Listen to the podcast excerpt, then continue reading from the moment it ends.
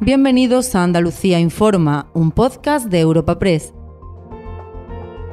Hoy es 25 de octubre y estas son algunas de las informaciones más destacadas en nuestra agencia. Polémica política por las escasas referencias a Andalucía en el pacto entre PSOE y Sumar. El documento presentado por Pedro Sánchez y Yolanda Díaz apenas incluye una alusión genérica a planes de restauración en el Parque de Doñana y el compromiso de dar un especial impulso a la conexión ferroviaria Algeciras-Bobadilla. Pero lo que ha levantado más ampollas es que el texto solo aluda a Valencia como comunidad infrafinanciada. Tanto la Junta como el PP lo consideran un insulto y un ninguneo, mientras el PSOE y Sumar se afanan en minimizarlo, reivindicando el volumen de fondos recibidos desde el gobierno desde el año 2018.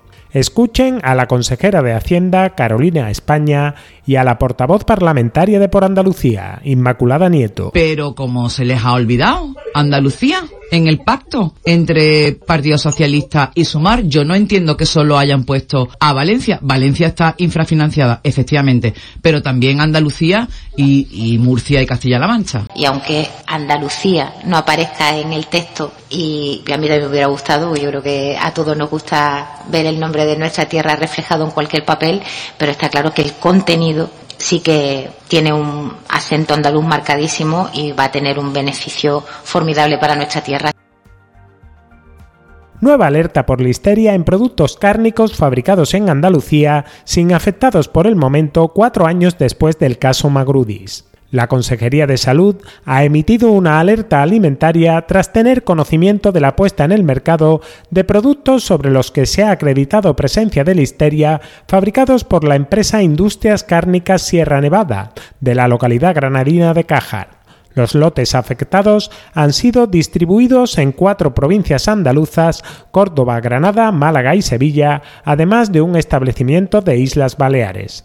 La consejera de Salud, Catalina García, diferencia el caso de la alerta sanitaria por Magrudis y presume de que los controles han funcionado. Ahora la ciudadanía lo que tiene que hacer es pues, que los productos de esta empresa cárnica de Granada, eh, productos de Sierra Nevada, pues si tienen productos, pues que los devuelvan al comercio o que los lleven a su centro de salud si es que el comercio no les pilla muy a mano el objetivo es paralizar y romper la cadena de estos productos que están ahora mismo en la calle porque la empresa ya tiene paralizada su producción hasta que cumpla con toda la normativa y cumpla con todos los requisitos.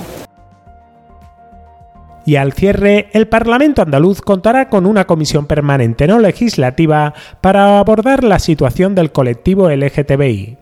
La plataforma Orgullo de Andalucía registró la semana pasada un escrito dirigido al presidente de la Cámara, el popular Jesús Aguirre, reclamando su puesta en marcha ante el aumento de delitos de odio y casos de bullying y ciberacoso que sufren estas personas tanto en su etapa educativa como para incorporarse al mercado laboral. Los promotores recabaron entonces el apoyo de los grupos de izquierda, PSOE, por Andalucía y Adelante, y este jueves también se lo ha expresado públicamente el PP, que con su mayoría absoluta garantiza la creación de la comisión. Tony Martín es el portavoz parlamentario del Grupo Popular. Pese a que no se han puesto en contacto con nosotros, nuestro compromiso con este colectivo es tan grande que he de anunciarle que nuestro planteamiento inicial, a no ser que el resto de grupos parlamentarios observen la cuestión de otra manera y planteen alguna alternativa que pueda ser mejor, nuestro objetivo inicial es hacer nuestra, dentro de nuestro cupo de iniciativa, para el próximo pleno, la petición del colectivo